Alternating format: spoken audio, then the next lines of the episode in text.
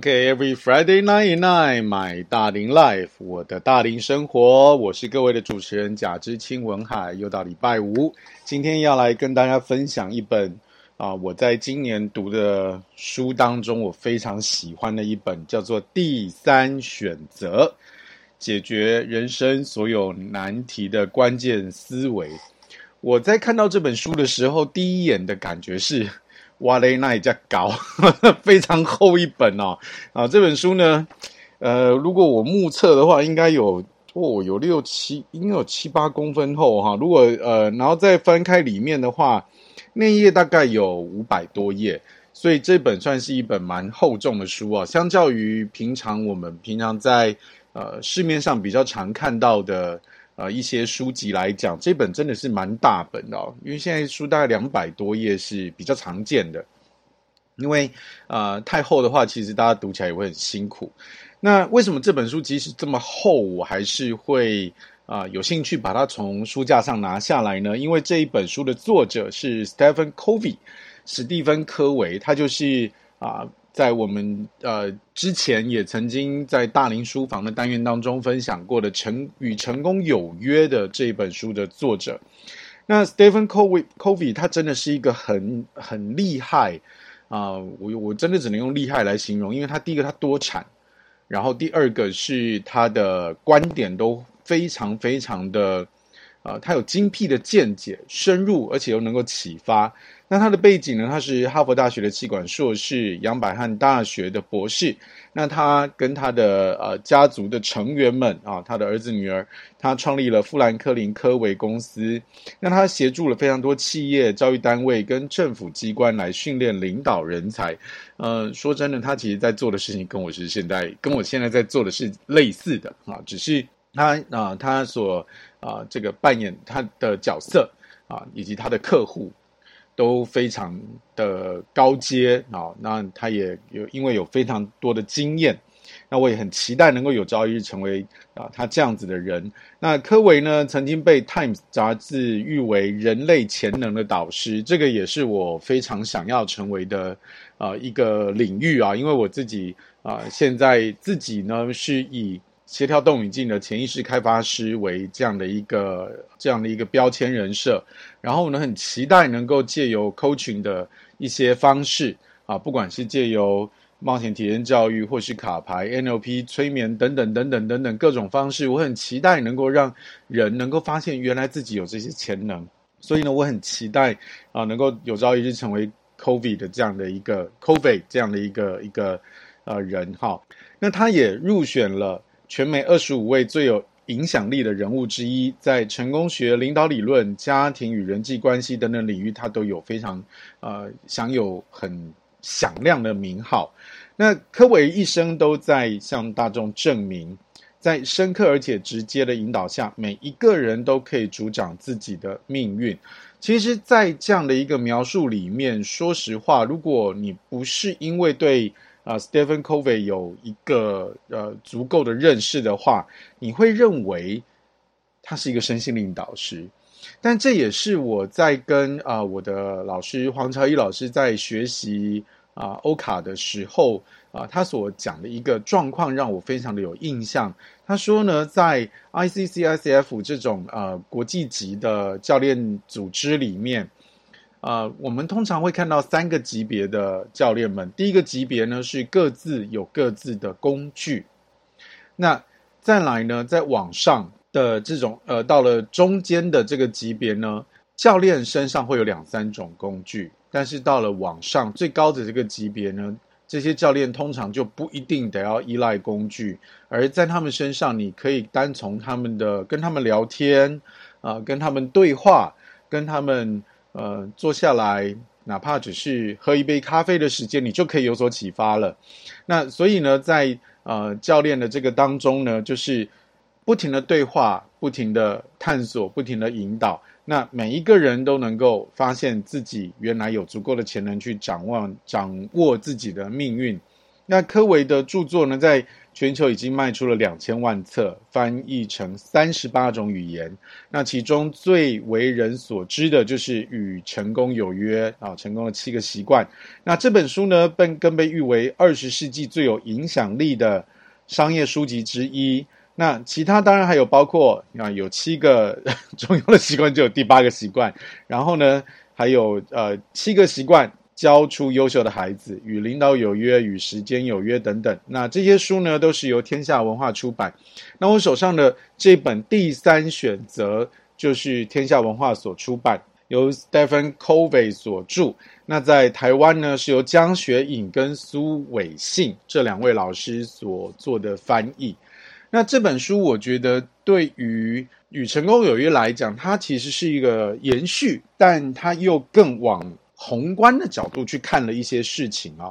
他说，在这个书里面的一些副标，他写到呢，他说这一本呢是 Stephen Covey Covey 的最新最重要的著作，也确实，因为这呃，如果我没有记错的话，这是他生前的最后一本。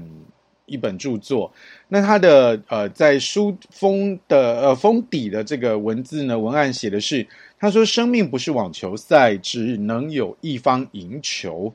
如何才能解决生活里的各种冲突，拥有圆满幸福的人生？”成功学大师柯维累积数十年的历练，提出了最具智慧的第三选择思维模式，看见自己。看见对方，深度了解彼此，找出创造双赢的最大宗效。不管是个人、家庭、校园、职场，甚至是国家治理，懂得运用第三选择的思维模式，所有问题都将迎刃而解。熟读本书，重新对焦自己的生命，你将发现一条通往崭新未来的神奇道路。我读完这本书。这个文案真的不是忽悠你的，好，它真的不是只是写好听的。这本书真的，它其实呃给了一个更宏观的角度。那在书里面呢，有基本的概念的介绍之后，他就把这些概念一一的举例了，包含放在不管是全世界啊，像宗教啊，或是等等之类的，然后社会、法律、校园、家庭。跟职场这一些，其实我们每一个人生活都息息相关的这些环境当中，如何运用第三选择？而且他所举的这些例子，并不是他在他所见，然后用他想象的方式来做的这种描述，而是他已经看见真实的案例了。好，已经看见真实案例，所以这个想法呢是真实可行的，并不是一个打高空的做法。OK，第三选择。那么，我现在想要来跟大家分享的就是《第三选择》这本书，在大林书房的今天的这个单元。那首先，第一个我想要跟大家分享的是，在他书中讲到的一个很重要的点：我们在生活当中其实很容易面对呃双方的意见不同啊，就是通常就是 A 跟 B 啊，那你跟我啊。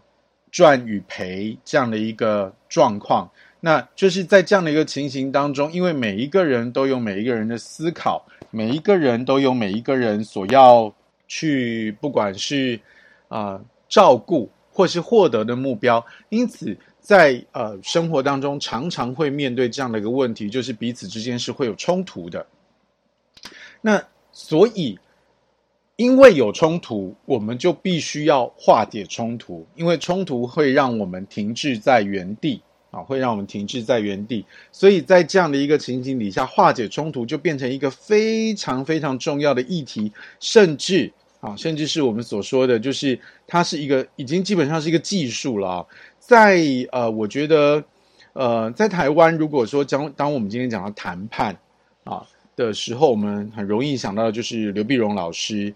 那他在这个谈判当中，呃，就是他就会把，呃，你跟我要怎么一个呃去去呃，我讲 bargain 好了哈，我比较习惯用这个词 bargain，就是因为我们在谈判当中一定都是我想要些什么东西。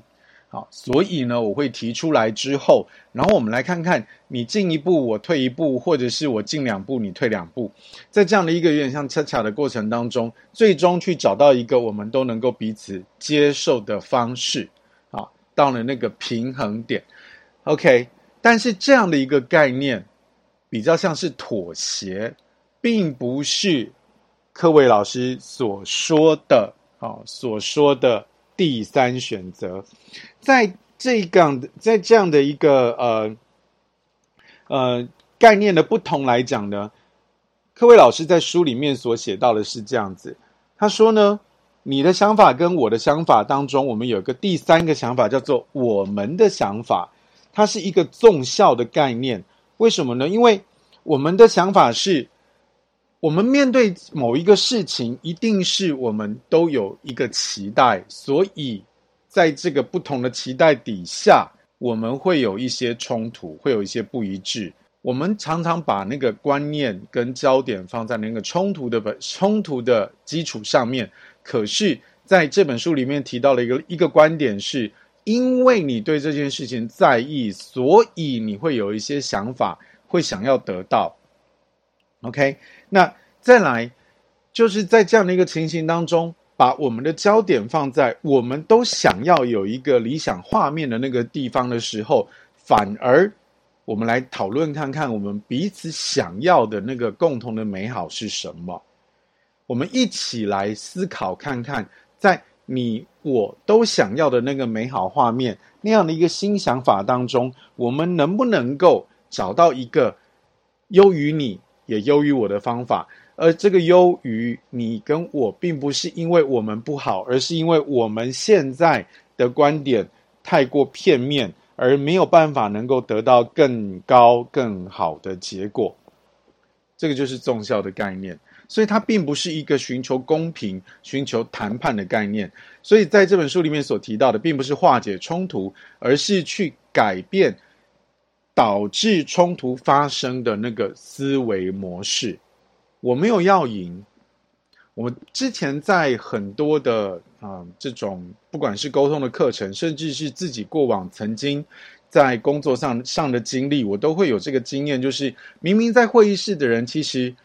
我因为我的级别不高，所以我只能在旁边就是闭嘴好好听。但是我其实听来听去，我发现他们在讲的事情其实是同一件事情啊。即使是同一件事情，但是他们依然觉得对方没有听懂自己在说什么，然后吵得不可开交，我就觉得很莫名其妙。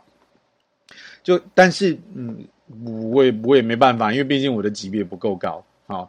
就是现场总经理都没讲话了，我我也没有什么没有什么资格讲话啊，因为当时的呃团队的的氛围是这种发是这种样子啊，所以这也是呃让我在后来在呃当团队教练的时候有非常多的养分。OK，我们再看回来，我们究竟是要解决什么？我们是要去，因为我们今天的争执，因为我们今天的讨论是为了要。一定是为了要让我们都能够去到一个彼此都期望达到那个美好境界，没错吧？就像我常常在课堂上跟很多学员举例的，就是我有理由相信，绝大部分的同仁，即便他的绩效不是那么好，即便他可能跟同仁之间的相处有一点问题，但是这些人，即便是这些人，他们应该很少，好，有我有理由相信是很少的，在。早上起床，他在刷牙的时候，他会对着镜子是说：“我今天就是要搞垮这家公司。”应该这种人是不多的啊，应该这种人是不多的。所以呢，我们其实大部分的人是没有带着要搞垮某一家公司、搞垮某一个一个单位、搞垮某一个机构的的这样的一个想法来到办公室的。因此，我们并不需要把对方弄死、弄倒，对吧？我们一定是有一个美好的想望，我们要去到哪里？所以，我们要把。思维模式改变。那么，在这本书里面所提到，就是当你能够越早从越多人的身上获得越多的想法，其实我们对于某一件事情的看的看见就能够愈发的全面啊。因为如果只有 A、B 双方的话，那就是很片面的。我们是要看全面的事情。然而，在这个过程当中，我们的讨论并不是在争取公平。如果你还在在乎公平，那就表示其实你仍然并没有达到第三选择的心态，而第三选择的心态是借由我的想法、你的想法，综合出我们的想法之后，我们要能够带出是一个新的想法，让我们能够去到一个更高、更好的一个结果。这这样就是一个第三选择的概念。OK，那下一趴我们回来，我们会在书里面聊到其他的部分，马上回来。Like it, I love it, I want some more of it. OK, every Friday night night, my 大龄 life，我的大龄生活，大龄书房的单元。今天要介绍的是思想家非常重要的一位作者史蒂芬·柯维的一本书，叫做《第三选择》。刚刚我们已经讲到了，在前一趴当中提到，所谓的第三选择，并不是一种去寻求妥协，并不是争取公平，而是因为期待能够在我们的冲突当中，把焦点回到我们都能够，都希望我们要能够呃去到一个美好的地方，我们都认真思考的这样的一个概念底下，而不是一直去纠结在 A 跟 B 那样的一个二元对立的一个一个方式。所以呢，在呃当我们能够看见我们都想要去到某一个地方的时候，我们把那个美好画面找出来，然后我们试着试着能够。找到我们彼此，你的方法，我的方法之外的综合出我们的方法之后，再带出一个新方法，然后去发挥一个综效。不得不说，这个很难，因为在呃，特别是在二元的啊、呃、这种你跟我之间的这样的一个，我用对立来形容来讲好了，其实常常是很难有这个觉察，可以及时的去抽离出来。赶快的想起说哦，原来其实我们，呃，就是想要一起去到某个地方，其实对方的意见也是有价值的。我们常在会议室里面并不是这么想的，甚至是当我们今天碰到商业谈判的时候，哇，那个更更麻烦呢。OK，那所以呢，在这本书里面，柯维老师有提到一些心法。那他的心法呢，我先呃提到，他叫观为德，好，观观看的观。为是作为的为，得是得到的得，它是一个循环。那怎么说呢？不管从身心灵的角度、宗教信仰的角度，或是脑科学的角度，其实我们都可以证实这件事情，就是我们的思维模式左右着我们的行为，也因此左右了行为所带来的结果，这是可以理解的。好，那所以呢，当我回来看我们得到了什么结果，就看我们的行为，而我们的行为则由我们如何观看这个周遭的世界来决定。因此，如果当你今天进到办公室，你你看见的对方是一个想要干掉你的的一个威胁的时候，那你必然会把他所提的一切一切的呃方案。哪怕它是对，其实对你有利；哪怕它其实是对于整体的发展是有利的，你都会把它思考为，嗯，这里面有猫腻。OK，好，所以你的思维会决定你的行为，然后就会决定你的结果。好，这个是在我们刚提到了，不管在许多的方面都是可以接受的，好，都能够被实证的。那我们要怎么去做到这件事情呢？只说官为德，那个有点太玄乎。太高大上，OK。那在这边呢，柯维老师是有提到一些做法的啊。他说呢，首先我们的思维模式在我们寻求宗教的第一个当中呢，是第一，我要看见我自己，看见自己什么呢？好，看见自己是我们要能够视自己为一个独一无二的个体，而且我们是具备了独立判断跟自主行动的能力。这个事情怎么讲呢？首先，第一个是我们每一个人，除了我拥有自己的名字之外，我们在自己的人设上面还会有许多团体的附属的标签。举例来说，我可能会属于某一个公司，我可能会属于某一个部门，我属于某一个学校，我属于某一个政党。我要在这个当中，我会自然而然的，因为这是人。的从大脑的脑科学来讲，我们呃会被发现的，就是因为我们人要从众才会得到安全感。OK，所以呢，我们在这个当中会自然而然的去依附着我们所属的团体，而在这个当中，有的时候会不自觉的会把一些想法去错失掉。好，那我这边提哦，他们在呃在书里面啊，作者柯维老师在书里面他提到，他说。看见自己是什么意思呢？你要看见自己是一个富有创意而自觉的人，并不会身处于某个争端的哪一方而自我限制。这就是我刚刚所提的，比如说像嗯、台湾很常见的就是两党的争执。当今天你属于某一个政党的时候，你就会觉得对方所讲的一切都是屁。或者是当你今天属呃属于某一个政党的阵营的时候，这个你所所属所处的这个政党的阵营做出任何狗屁倒灶、歪七扭八的事情，你都觉得那是对的啊，都会去合理化。OK，这个就是我们所说的，你把自己属于了这一方，因此呢，你就隶属在这个底底下，你就把自己限制了，在。刚刚讲到的观为德当中，看见自己就是说这个，你要认为自己是一个富有创意而自觉的人，并不受自己所属的某一方的限制。你也许跟某些人有着相同的理念，或者你可能呃隶属于某一些团体，但这一些都不能够钳制我。我的想法是出于我自己的，OK，这是看见自己的。那在观的同时呢，除了看见自己，要看见自己所属的那一方。我以自己所属的团体来定义我自己，也就是我的那一方。OK，好。那当你发现你的政党、你的公司、你的国家、性别、种族啊，你你的所有的标签的想法都来自于这一这一些的时候，你会把自己视为保守派、劳工阶级或女性主义者或帮派分子，而不是一个独立的个人。OK，如果你能够。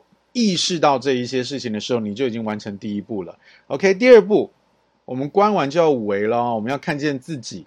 如果呢，你能够意识到你的想法跟你所属的团所属的团体是一致的，好，然后你开始质疑自己，说：“诶，我的想法本来就是对的啊，啊，这是吗？有没有要改变的地方呢？”你开始质疑自己的时候，这个就是一个很好的起点。那因为在这样的一个当中啊，我们的所谓的看见自己，就是开始会检视自己的想法，去挑战别人既有的观念。这有点像我们教练所说的上帝视角，就是我们一定要有这个意识，要抽离出来，要超我啊。当我今天在跟某一个呃某一个我们讲客户、某一个委托人、某一个来访者在对谈的时候，这个时候是没有我的。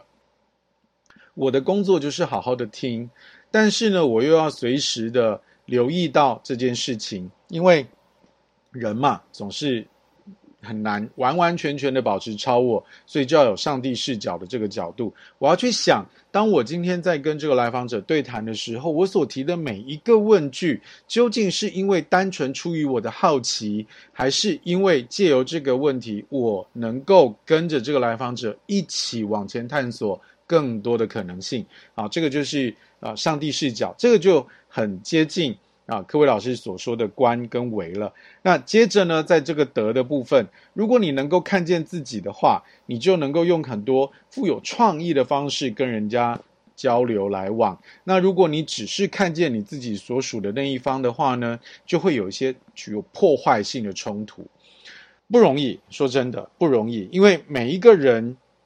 都是在我们的脑科学当中，自然而然会期待能够借由属于某一个团体，因此我们能够得到安全感。你也因此，我们在当我们的团体面对一些，呃，我们讲术语叫做公关事件的时候，我们会不自觉地站出来捍卫，而站出来捍卫的同时，有的时候是盲目的。OK，这个就是所谓的我要看见自己。在第三选择当中，一个非常重要的点啊。好，那接着下一步是什么呢？那接着就是我要看见你。第二个思维就是我要视别人为活生生的人，而不是一个东西啊。这个在华文里面有时候会被误会哈。呃，你不是不能，就是有时候我们今天讲这个人不是东西，是一种比较贬义的，是一种一种辱骂。但是呢，在这边呢，其实是我们啊、要把对方看成一个人，而不是一个物品。好，当我们看人的时候，我们很容易看到就是其他的标签嘛，因为我们看自己都会这样啦，何况是对方啊？不管他的年龄啊、性别、种族、政治、宗教团体啊，或是国籍，都是这个样子的啊。那所以，我们当今天我们需要看见的就是。对方，把对方单纯的当成一个人来看。如果我们没有把对方当成人来看，我们很容易用刻板印象来看他。然后，一样我们把它套回观维德哦，套回观维德。当我们今天在用刻板印象看对方的时候，我们只会数看到对方的那个团体，可能是某个政党，可能是来自于某一个国家，来自于某一个公司，来自于某种种族。那。它呢，就是一个象征，是一个没有感觉的代名词，而不是一个活生生的个人。那如果我们能够真实的看见对方的时候，那你看到的对方就是一个完整的人，拥有与生俱来在宇宙当中独一无二的价值、天赋、热情跟能量。你不只是属于另一方的人，你应该享有自己的尊严和别人的尊重。这一点呢、其实啊、我想呼应一下。有的时候，我们比较容易在成人跟成人之间去做这样的一个思考，但是对小孩有有时候不太容易啊、如果你能够用这样的一个方式来对待小孩的时候，相信我哈，小孩对给你的回应会很好。好，那再来我们观完看为啊，在为的时候呢，就是如果用刻板印象来看你的话，我会漠视你的存在，或是只是假装尊重你。嗯，对小孩就是这种感觉，就是啊，我说我很尊重你，但是你要听我的。OK，好，那当我真诚展现出对你的尊重的时候，这才是真正看见对方啊。所谓的尊重是，呃，我们接受你有你的想法，那或许你有一些啊、因为片面的经验不足，或是知识储备的不同，所以你提出的方案可能不那么完整，但是你有你提出的权利。我并没有这个否定的能力，我只能够跟你提出啊，在这样的一个我们共同想去的地方，我们一起去达成这样的一个目标。这本书非常非常的 coaching 啊。好，再来就是得，你观完为完就会有得到哦。如果说我们用刻板印象来看对方的话，就会是充满敌意的，划分你我的，彼此对抗的。OK，在很多啊父母、青少年、老师之间的。相处状况就有点像这个样子，OK。但是呢，如果你今天能够啊、呃、看见对方的话，那你就能够发挥综效的氛围，共同合作，让力量远大于各自的总和。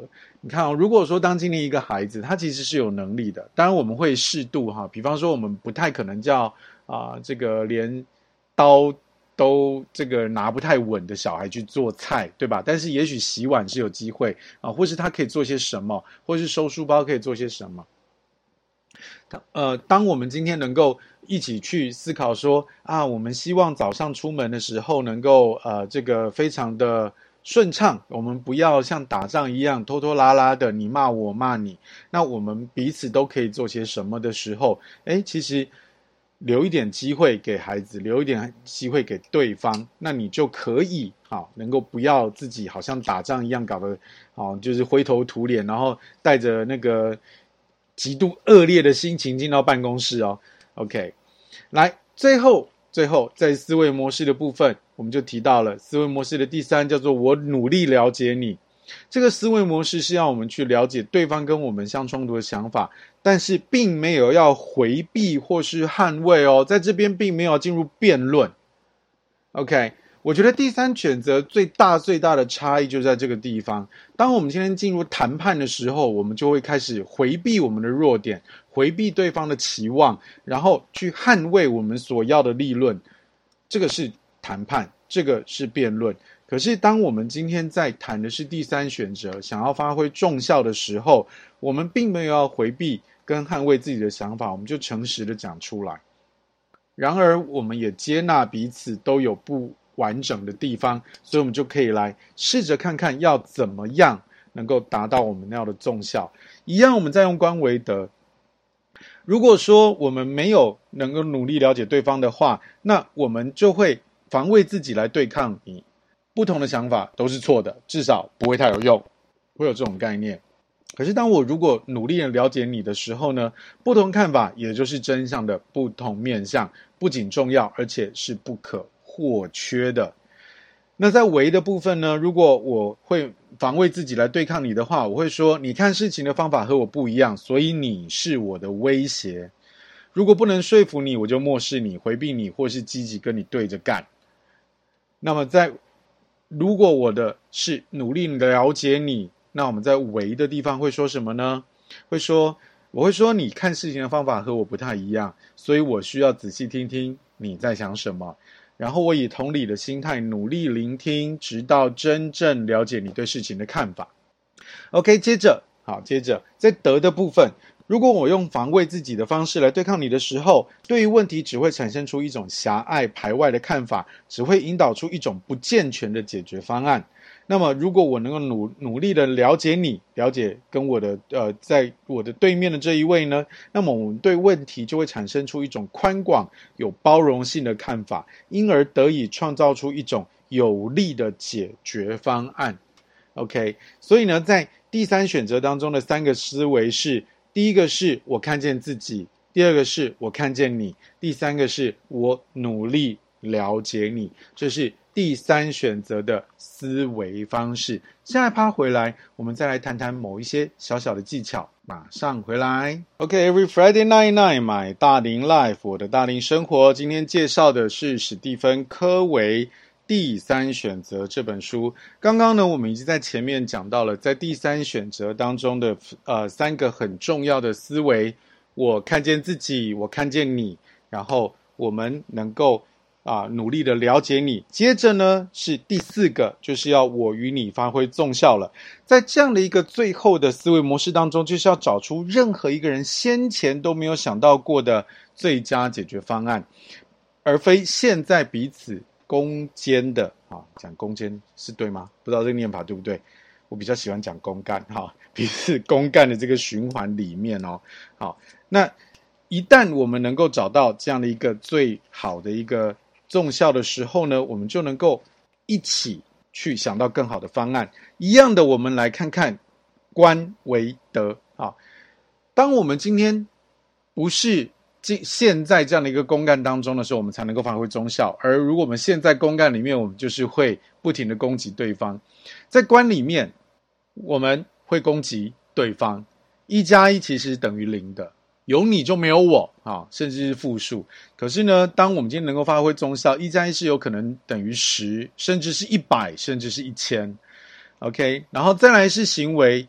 因为彼此的攻击，所以会制造冲突。我坚持自己狭隘的解决方案，即使最后自己也得做出某种妥协，但是我一定要对方输，甚至要对方死。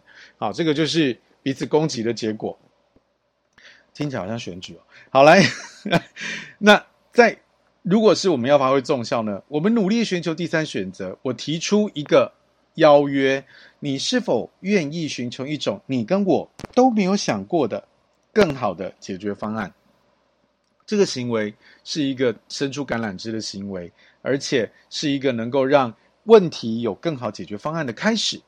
OK，好，再来就是得咯。如果在得的部分，好，这个我们得到的结果，我们彼此攻击的话，就是对方或是一个企业或是一个国家或是一个家庭在冲突当中就会付出代价。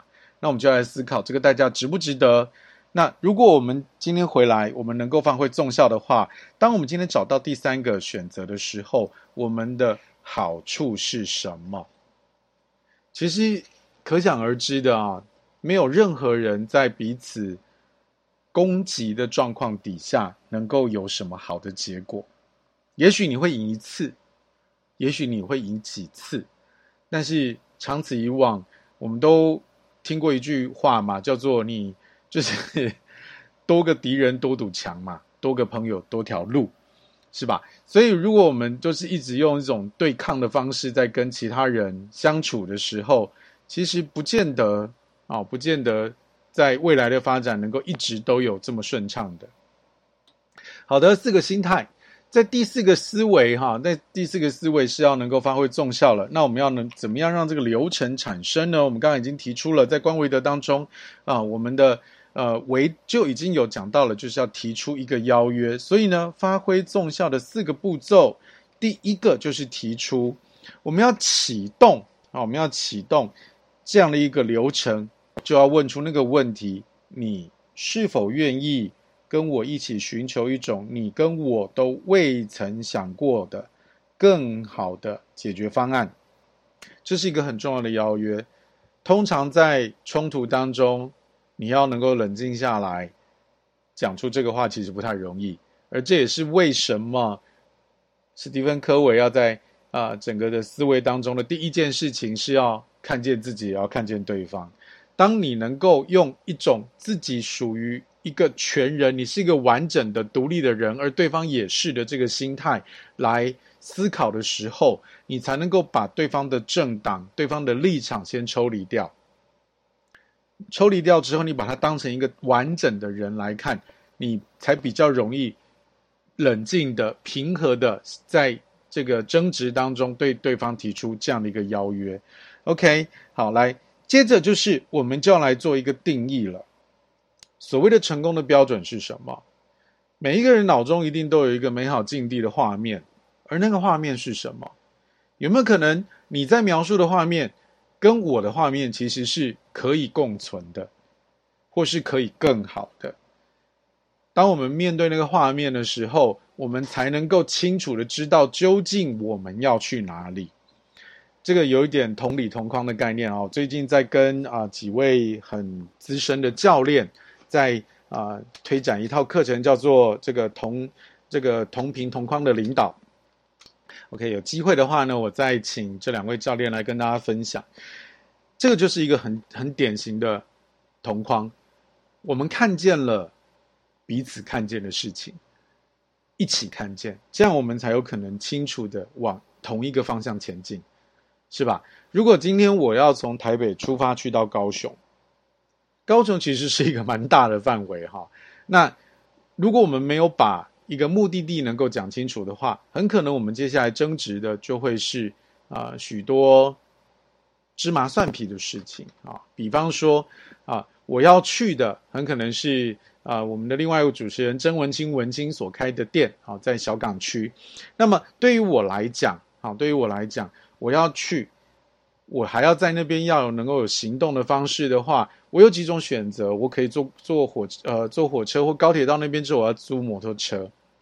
但是很有可能在另外一个人他会觉得说啊，我今天要去高雄，其实并没有要去呃文青的餐厅，而是我今天想要去高雄的某些景点玩，所以他就会期望我要开车去。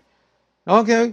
那我今天是我要去跟我的妹妹 呃见见面，所以呢，我没有要去别的地方逛的时候，我只是为了能够在这个从车站到这个他的餐厅之间有一个比较好的移动方式啊。那我不想要自己这么累的时候啊，我所以我就这个骑摩托车或骑在那边骑摩托车租车就好了。但是他就说啊，我就是要一路玩下去啊，然后就开始有一些争执。OK，那有没有可能其实我们可以把它合并在一起？比方说。那他就觉得，哎，这个不要租机车啊。那因为天气可能很热，可能很冷，可能会下雨。那我可能在那边租租汽车。OK，那我们可能就可以来讨论了哈。好的，OK，这就是所谓的定义啊，把成功的标准搞清楚啊。你的更好长什么样子，我们就要找出一个愿景跟标准。这样子的话，才有可能超越彼此的原来的想法。OK，那接着一旦标准确立了之后，我们就可以开始去实验各种可能符合这种标准的方案。我们可以开始打造一些原型啊，用脑力激荡来找出架构，推翻一下自己原来的思维模式。我们在这个地方是没有要做任何的批评判断，这不太容易，这不太容易。大部分的人啊，应该讲，我们的大脑其实原来就是设计出找 bug 的。啊，因为在我们的生活当中，啊，在我们的生活当中，呃，我们思考一个画面，哈，在好几万年前的原始人，他一定是要能够发现危险的所在，他才能够长久的生存下来嘛。所以一定是什么东西不对劲，他要能够马上注意到。所以我们的大脑是找 bug 会比较比较容易的哈，这个。但是呢，在我们现今的社会当中，找 bug 之外呢，我们跟人的交往，其实我们也要能够更跳脱。这也是我们的我们人跟一般啊一般的灵长类动物不太一样的地方。我们有这样的能力哈，所以我们要来跳脱自己的思维，先不要去做任何的批评跟判断。OK，好，那这个就是创造的部分。然后接着呢，当我们在对谈的过程当中，那个空气当中所弥漫的那个兴奋的感觉，我们就知道综效在哪里。怀疑跟冲突都已经消散了，那我们必须要不断的尝试跟调整，直到那种代表第三选择已然出现的创意能量通透到全身，在那个 moment 我们是一定会知道的。OK，这就是所谓的四个步骤。第一个步骤叫提出，提出那个邀约；第二个是要能够定义，我们定义彼此成功的标准。OK，那再来第三个，好，第三个就是我们要来创造我们。第三选择，以及最后是要达成达成纵效，或是达成第三选择，这个就是我们所谓的四个步骤。在这个当中呢，我们可以问一下我们每一个人的问题，就是我们是不是每个人都能够参与拟定标准的工作？我们有没有？从所有可能的利益关系人身上去获得可能的想法，我们在前面有提到了嘛？你要尽早的、越快的，从越多可能啊、在这个当中有关系的人身上获得越多的想法，其实你是越容易成功的。OK，再来，我们也要问一下自己：我们究竟真正想要的结果究竟是什么？我们真正该做的工作究竟是什么？如果回到我其实蛮关注的这种政党政治，我们今天不讲任何一党，但是其实在我的来看，就是台湾的政坛有的时候会为了选举已经忘掉了究竟选举存在的目的是什么。有的时候有一些人只是为了出来选，只是为了能够延续他的呃某一些政治上面可得的利益。但是他却忘了，身为你今天，因为你是身为一个公职人员，你连带的会得到这个利益，可是你却为了那个连带的利益而去绞尽脑汁的时候，那有点本末倒置。明代本身所应该要代表的公职人员所应该要代表的，就是为民喉舌的这样的一个功能，到底有没有做到？到底有没有能够寻求啊？就是这个选区里面，至少这个选区里面所有的居民、所有的市民，他。交付给你的这个任务，把这个权力交给你的时候，究竟你应该为他们谋取最大利益的这个工作，你做到了没有？好，OK，然后再来是什么样的结果才会让所有人都赢？然后我们能不能够真的超越自己既有的想法，去寻求更好的结果？这个就是啊、这个综效的流程四个步骤。那我们接下来聊啊，我在这本书里面。有听有看到几个非常非常好玩的点，他说呢，第一个，发挥综效的最大障碍其实是自大。哇，这个其实是很挑战的哈。对，就是很多人会觉得说啊，没有啊，其实我今天在这个团体里面啊，就是都没有什么冲突。但是他后面是说了哦，柯维老师后面就说了，最大的障碍是自大，而主要的症状就是没有冲突。在这个团队里面，没有人敢挑战你，所以呢，你也无法从别人身上获得意见跟忠告。你会发现，如果你有一天你发现你听得太少，说得太多，甚至是你这个完全没有时间去应付那些应付你应付跟你意见不同那个意见不同的人的时候，你就你就要开始自己留意喽。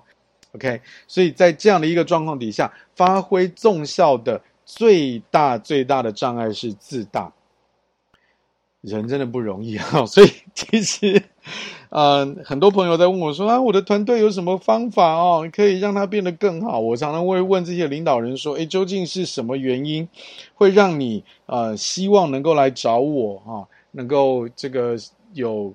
让这个你的团队可以变好，你究竟看见什么事？他说没有啊，就是这些人啊都没有好好的想啊，哦，都都什么都是靠我一个人哦，带他们都很累。OK，容我提醒这些领导人们，当你有面对这样的一个状况的时候，其实你就陷入自大了哈。那自大的这个三个元素哈，他呃，柯维老师整理了 get。G-E-T 这个词哈，那这个 G 呢代表 gain 是利益，个人的利益，我赚得的利益啊，或是我想要得到的利益，这就是 G 是 gain。然后第二个呢是 E，E 是 emotion 情绪，我的感受、我的不安全感、我的恐惧、我的身份认同。还有最后一个就是 T，T 呢就是版图，是 territory，是我的势力范围，我该有的 headcount，我的员员工名额，我的预算，我的 budget，我的 project，我的专业能力啊，GET。当你一直在这个卡在这些 GET 这三个东西上面的时候，你就很容易自大而不自知啊。那有没有什么小方式可以让这样的一个团队运作可以更好呢？在书里面有提到一个印第安人啊，原住民啊常用的一个东西叫做发言权杖。我觉得这个很棒啊，这个其实在啊，这也让我在对于带领团队的技巧当中学到了一个一个工具啊。发言权杖是这样，就是今天大家在一起的时候呢，就是发言权杖交到谁手上的时候，其他人都给我闭嘴，只有他能说话。其他人在那个当下所要做的事情就是好好的听，啊，就只能听对方说。那么我们回到我们现在的商场当中啊，其实，在所有的销售训练，其实都包含了聆听技巧。都说要好好听啊，可是呢，大多的时时候，我们的聆听都是有目的的。我们的目的是为了要搜寻可以 sell 它的讯号，去收集那些情报，而不是真的想要了解对方。我们一直在听那个切入点在哪里。我跟你讲，哇，那个经理曾经说我讲到什么时候，我一定要讲什么。我在听，就是来了，来了，来啊，来了啊！所以我跟你讲，那李先生怎样怎样怎样。OK，这不叫真的聆听，因为你的脑子里面还很吵。大多数的业务人员都是这样，话都说得太多，而这也是我们容易造成误解客户需求，让我们过度销售、徒劳无功的真正问题。即使他们好像在听，但是他们依然在说话，在自己的脑子里面。我觉得这本书后归后，绝对值得我们所有的朋友去看。不管今天你是带组织的，不管你今天是一个上班族。不管你今天是一个父母，我们人的生活当中总是会碰到你跟我之间意见不同的时候，而当我们如果能够把这样的一个心态、习惯、思维都能够内化在我们的心里的时候，我们的人生只一定会有所不一样。我们期待每一个人都能够过得更好，每一个人都能够看见第三选择。而不纠结于你跟我之间的意见不同，我们能够发挥纵效，让我们能够获得更好、更棒的人生，对焦自己的生命，通往崭新未来的道路。Every Friday night and night，我的大龄生活，我们下个礼拜五再见，拜拜。